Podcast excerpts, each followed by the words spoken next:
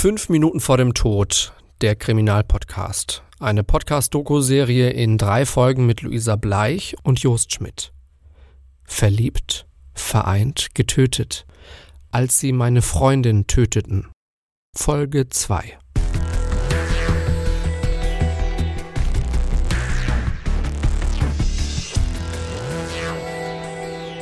Es ist der 1. September 2011.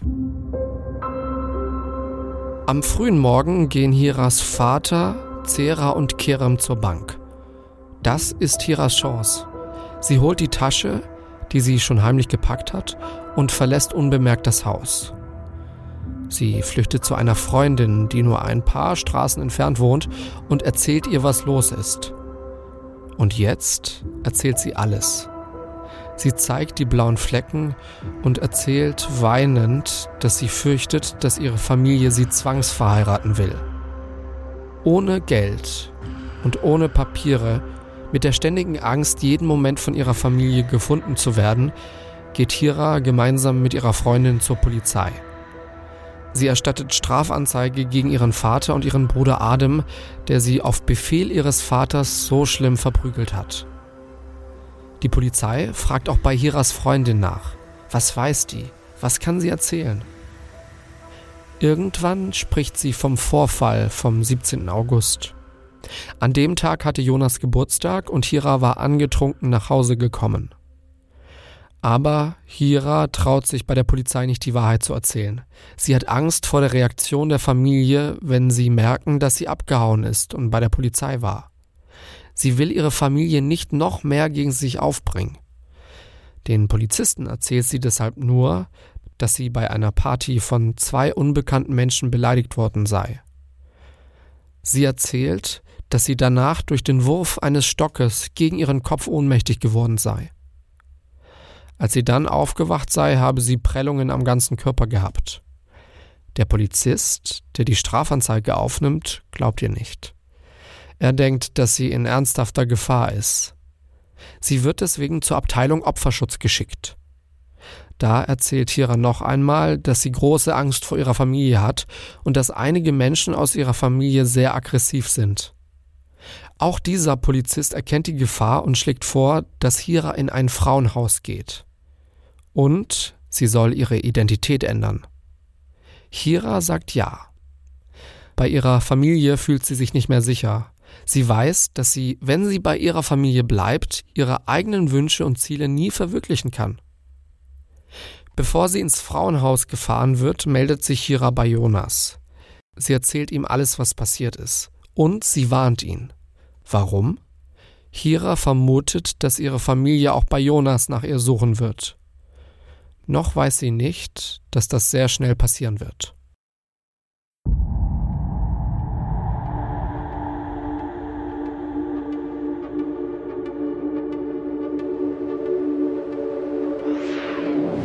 Am gleichen Tag um 10.30 Uhr stehen Mert und Kerem vor Jonas Haustür und fordern ihn auf, Zitat, die Finger von Hira zu lassen. Jonas sagt, dass er sich das überlegen wird. Kerem droht damit, ihn umzubringen, wenn er noch einmal zu ihm fahren müsse.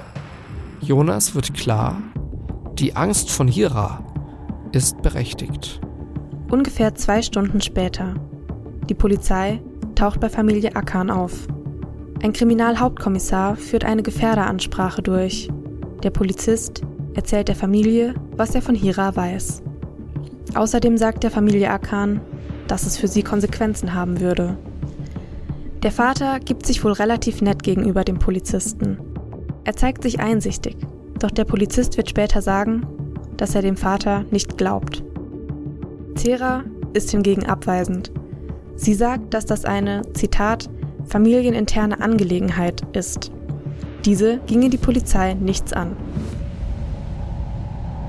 Im Frauenhaus bleibt Hira nicht sehr lange. Sie weiß, dass ihre Familie Beziehungen bis in die Stadt hat, in der sich das Frauenhaus befindet, und sie hat deswegen Angst, entdeckt zu werden. Zera, die älteste Schwester, arbeitet ja bei der Stadt. Deswegen wird sie in ein anderes Frauenhaus gebracht. Hira verändert ihr Aussehen. Ihre langen, schwarzen Haare schneidet sie ab und färbt sie blond. Und Hira soll eine neue Identität bekommen. Mitte September spricht sie deshalb mit einer Anwältin. Die soll für sie die Namensänderung beantragen. Dafür braucht man aber die Geburtsurkunde und die muss beim Standesamt erst angefordert werden. Hira weiß aber, dass ihre Schwester Zera beim Bürgeramt arbeitet. Deswegen soll eine Anwaltskollegin aus einer anderen Stadt die Urkunde beantragen. Hiras Sorge bleibt nicht unbegründet. Beim Durchgehen der Post bei der Arbeit fällt Zera tatsächlich der Brief in die Hände, in dem Hiras Geburtsurkunde beantragt wird. Zera ist sich sicher. Endlich hat sie eine heiße Spur entdeckt. Hira bekommt schließlich ihre Geburtsurkunde und ändert ihren Namen in E.M. Ende September trifft sich Hira mit einem Mitarbeiter des Weißen Rings. Sie will einen Antrag auf Opferhilfe stellen. Denn sie hat noch keine neuen Ausweispapiere und kann deshalb auch keine Sozialleistungen beantragen. Auch dem Mann von der Opferhilfe erzählt Hira von den Misshandlungen. Während Hira im Frauenhaus ist, schreibt sie mit einer Freundin. Es ist die Enkeltochter der Bäckerfamilie, für die sie gearbeitet hat. Zwischen dem 7. und dem 22. September chattet sie mit ihr unter einem Pseudonym. Am 8. September schreibt Hira Hey, pass bloß auf, mit wem du über mich redest. Wenn die mich finden, bin ich eine tote Frau. Rede nur mit deinen Eltern über mich und pass auf dich auf. Das ist echt wichtig. Ist alles dumm gelaufen. Hab noch versucht, dass niemand das mitbekommt, dass ich abhaue. Aber was sollte ich ohne Papiere machen? Das Einzige, was mir blieb, war die Polizei. Meine Familie sucht mich, schon fast überall. Sie waren schon bei Jonas, die drehen voll durch. Ich hoffe, Jonas passiert nichts. Ihre Freundin antwortet, warum ihre Familie sowas macht. Hira schreibt, Die wollen, dass ich zurückkomme. Du weißt doch, die Ehre der Familie. Hiras Freundin macht sich Sorgen. Am 13. September warnt Hira ihre Freundin nochmal, ihre Nachrichten niemandem weiterzuleiten.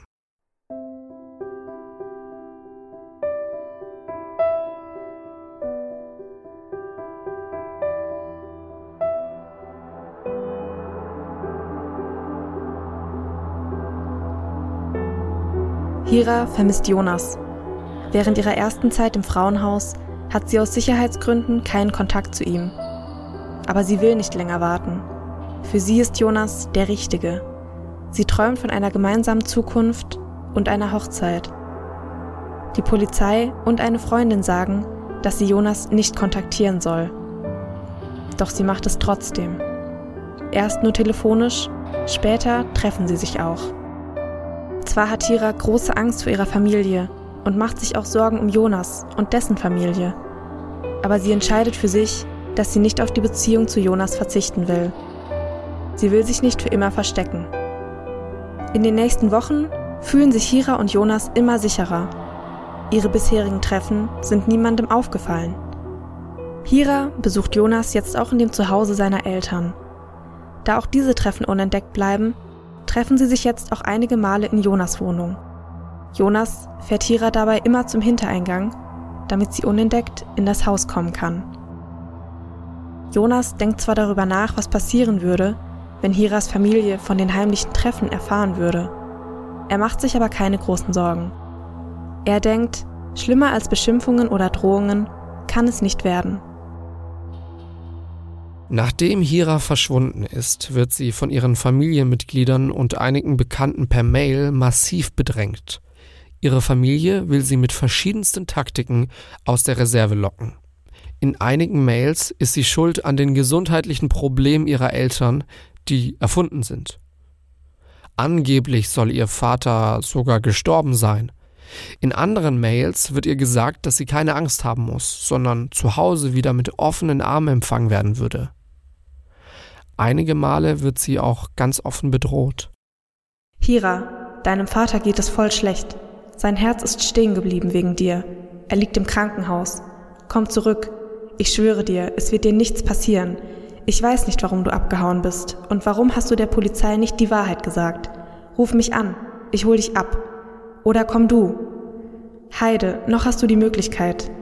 Zera weiß, wo du bist. Aber komm bitte von alleine. Schon schade, dass du meine Mail siehst und liest und mir keine Antwort gibst.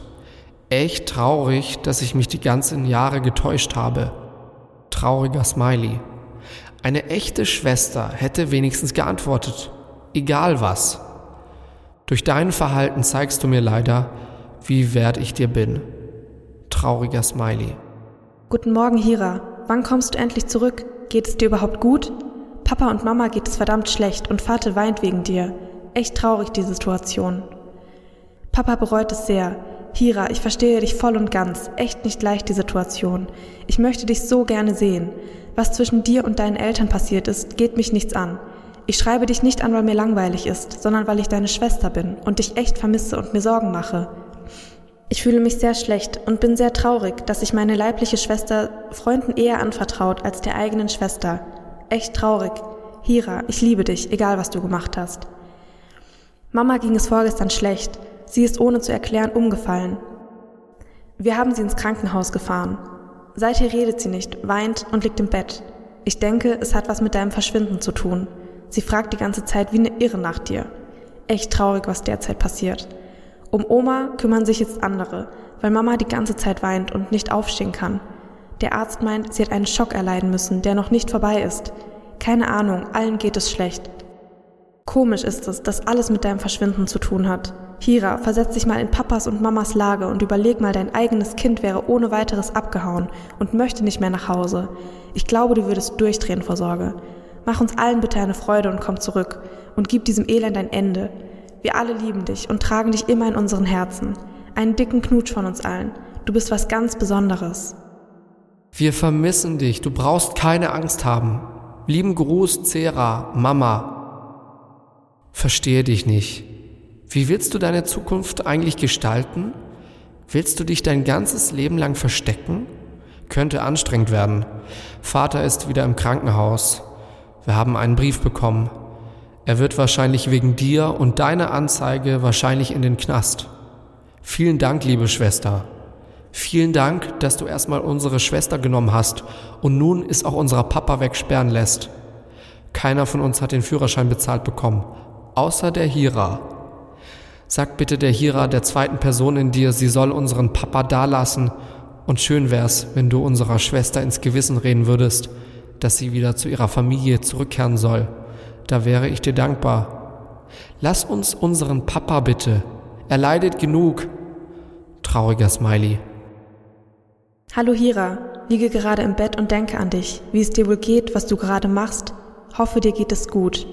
Die anderen reden die ganze Zeit von dir, vermissen dich ganz doll. Mama weint die ganze Zeit, echt hart. Papa hat es sehr bereut, dass er so geschimpft hat. Er ist auch die ganze Zeit am Weinen. Wenn dir irgendwas an uns liegt, nimm bitte doch die Anzeige zurück. Das ist doch peinlich genug. Willst du wirklich im Gerichtssaal zwischen Anwälten deinem Vater gegenübertreten und ihm ins Gesicht schauen? Bavitamir, dein Vater ist gestorben.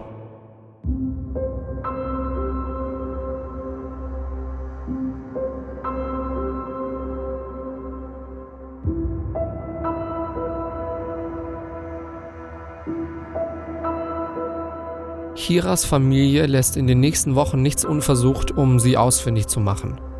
Verwandte und Bekannte schalten sich ein, erkundigen sich bei der Polizei nach ihrem Aufenthaltsort und schreiben ihr Briefe. Zera geht dabei so weit, dass sie sich auf der Arbeit Jonas Adresse besorgt und ihn besucht. Obwohl Zera ihm erzählt, dass Hira nur wegen ihrer schlechten Noten geschlagen wurde und sie nichts gegen die Beziehung habe, sagt er, dass er keinen Kontakt zu Hira hat.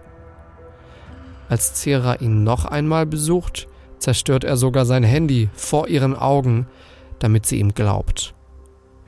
Zera bleibt aber misstrauisch. Auch auf der Arbeit lässt die ganze Sache Zera keine Ruhe. Sie muss ihre Schwester finden. Also versucht sie es über das Einwohnermeldeamtsregister. Sie will wissen, wo Hiras Aufenthaltsort ist.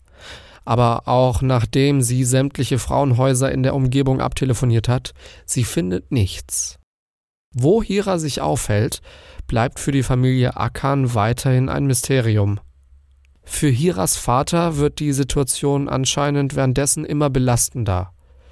Die Familie traut sich durch den Gesichtsverlust nicht mehr am Leben in der jesidischen Gemeinde teilzunehmen. Für Zera und Mert steht fest, sie müssen handeln. Dabei sind sie sich sicher, ohne Gewalt würden sie bei ihrer Schwester nicht weit kommen. Um die Familienehre zu retten, sprechen sie sogar über Mord. Aber zuerst müssen sie Hira finden. Am 25. Oktober geht ein Schreiben bei der Staatsanwaltschaft ein. Zera hat es geschrieben. In diesem Schreiben rechtfertigt Hiras Vater sein Verhalten und erzählt, dass er sich bei seiner Tochter entschuldigen will. Er wolle sie wieder in die Familie aufnehmen. Am nächsten Tag schreibt Zera ihrer Schwester wieder Mails. In ihrer ersten Mail um 11.21 Uhr schreibt sie Hallo Schatz, keiner weiß, dass ich den Kontakt zu dir habe bzw. suche. Hira Schatz, brauchst du was? Klamotten, Geld etc.? Hira, komm von diesem Weg zurück. Es ist keine Lösung. Papa hatte einen Herzinfarkt und er redet nicht mehr und weint. Er ist stumm geworden. Er hätte sowas nie gedacht und erwartet. Rede mit mir oder lass uns treffen. Ich verspreche dir und schwöre, es wird dir nichts passieren. Versprochen. Komm, Schatz, zurück. Es ist keine Lösung. Also melde dich bitte bei mir. Knutscher.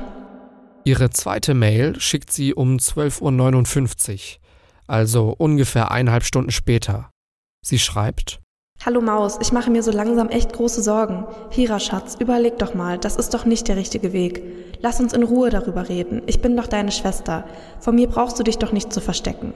Du weißt doch, dass ich dir meine engsten Geheimnisse immer anvertraut habe und werde. Bitte, Schatz, melde dich. Du kannst mir auch simsen. Keiner erfährt was, wenn das deine Angst ist. Du bist meine Schwester, meine kleine Hira. I miss you very much. PS, über ein Lebenszeichen und eine Mitteilung, dass es dir gut geht von dir, freue ich mich sehr. Bussi, deine Sis Cera. Bussi, deine Sis Cera. Bussi, deine Sis Cera. Bussi, deine Sis Cera. Es ist der 31. Oktober 2011. In wenigen Stunden wird Hira sterben. Zera, Mert, Adem und Erdem sind an diesem Abend bei ihren Eltern. Gegen 21 Uhr klingelt es an der Tür. Vor der Tür steht eine Freundin von Zera. Die beiden machen sich im Internet auf die Suche nach einem Lebenszeichen von Hira. Und tatsächlich, sie finden ein Lebenszeichen auf der Social-Media-Plattform SchülerVZ. Vor drei Tagen, am 27. Oktober, wurde Hira auf einem Beitrag verlinkt, der ein Auto zeigt. Mert glaubt, den Typen, dem das Auto gehört, zu kennen. Er soll Mark heißen. Über ihn wollen sie an Hira rankommen. Mittlerweile ist es 22 Uhr. Mert macht sich auf den Weg in eine Spielothek. Hier hat er Mark schon ein paar Mal getroffen und er hofft, ihn auch heute hier zu finden. Und tatsächlich, vor dem Gebäude steht Mark. Ohne Umschweife spricht Mert Mark auf das Bild an. Er wolle das hübsche Mädchen, das auf dem Bild verlinkt ist, kennenlernen. Am besten noch heute. Mark ist von der Idee nicht sonderlich begeistert, aber er tauscht mit Mert Handynummern aus. Mark verspricht ihm, am nächsten Tag ein Treffen zu organisieren. Cera reicht das nicht. Sie will ihre Schwester finden. Und zwar noch heute.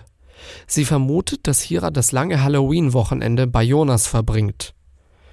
Und mit ihrer Vermutung trifft Cera voll ins Schwarze. Hira war schon seit Freitag bei Jonas in seiner kleinen Einzimmerwohnung.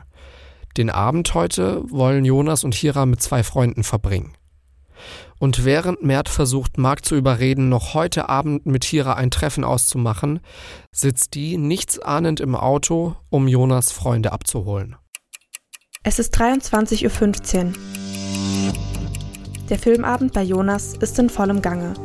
Fünf Minuten später brechen Jonas und Hira auf, um an der Tankstelle Zigaretten zu holen. Zur gleichen Zeit ist Erdem auf Befehl von Cera auf dem Weg zu Jonas Wohnung. Doch das Auto von Jonas ist nicht da.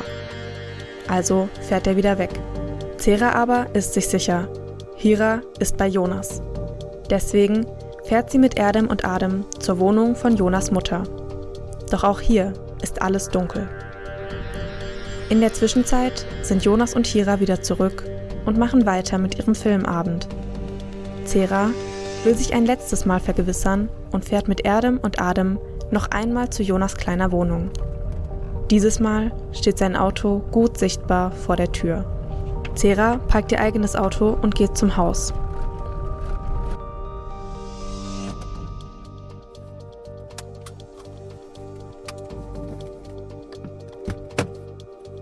Durch die Fenster schaut sie in Jonas Wohnung und kann ihr Glück kaum fassen.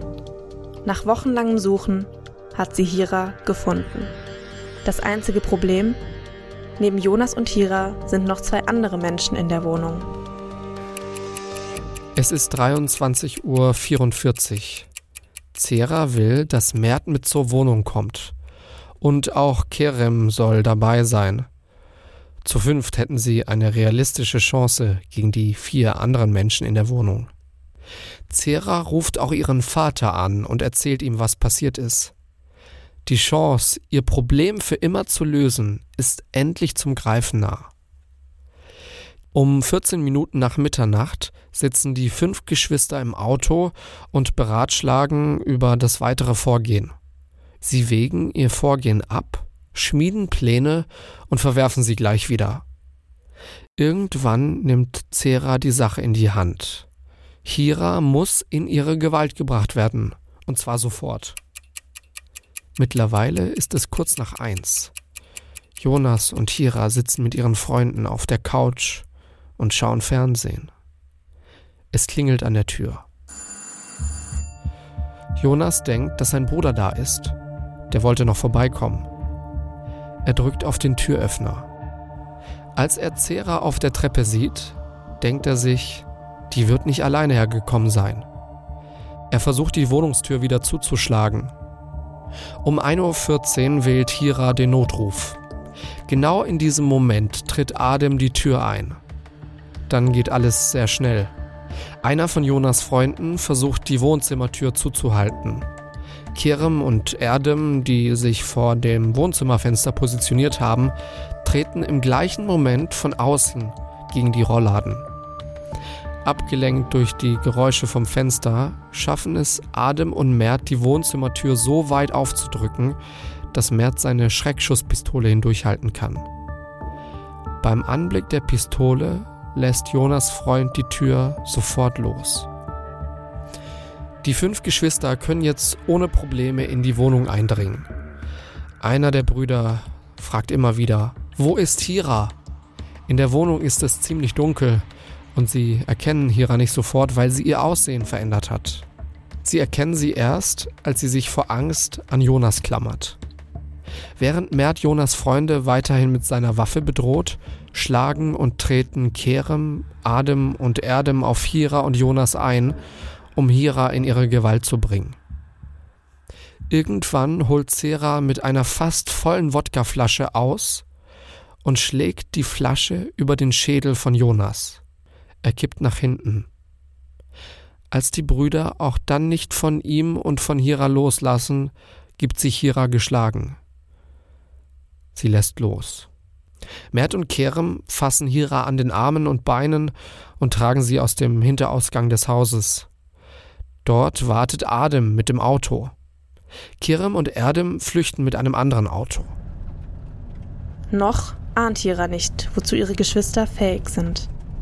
Während der Fahrt beschimpft sie sie und macht ihnen Vorwürfe.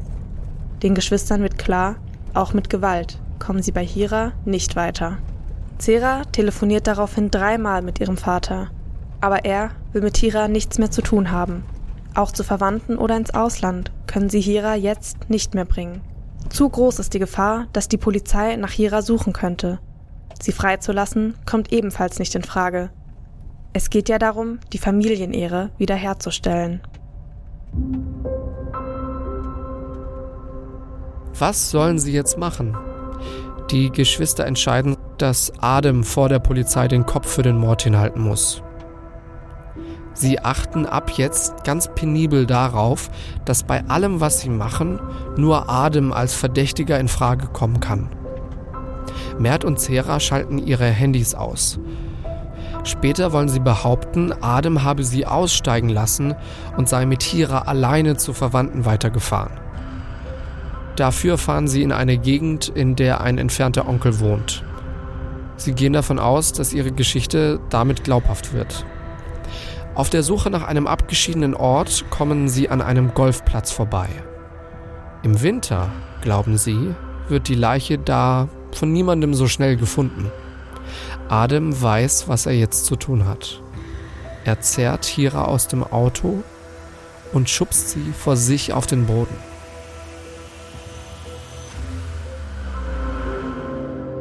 Zwei Schüsse in die linke Schläfe. Dann ist Hira tot. Die Leiche werfen Adem und Mert in die Böschung. Erst nach einigen Monaten, am 13. Januar, wird der Platzwart Hiras Körper dort finden. Nach ihrer Tat flüchten die Geschwister. Sehr weit kommen sie aber nicht. Kerem landet bereits am 1. November in Untersuchungshaft. Zera folgt am nächsten Tag.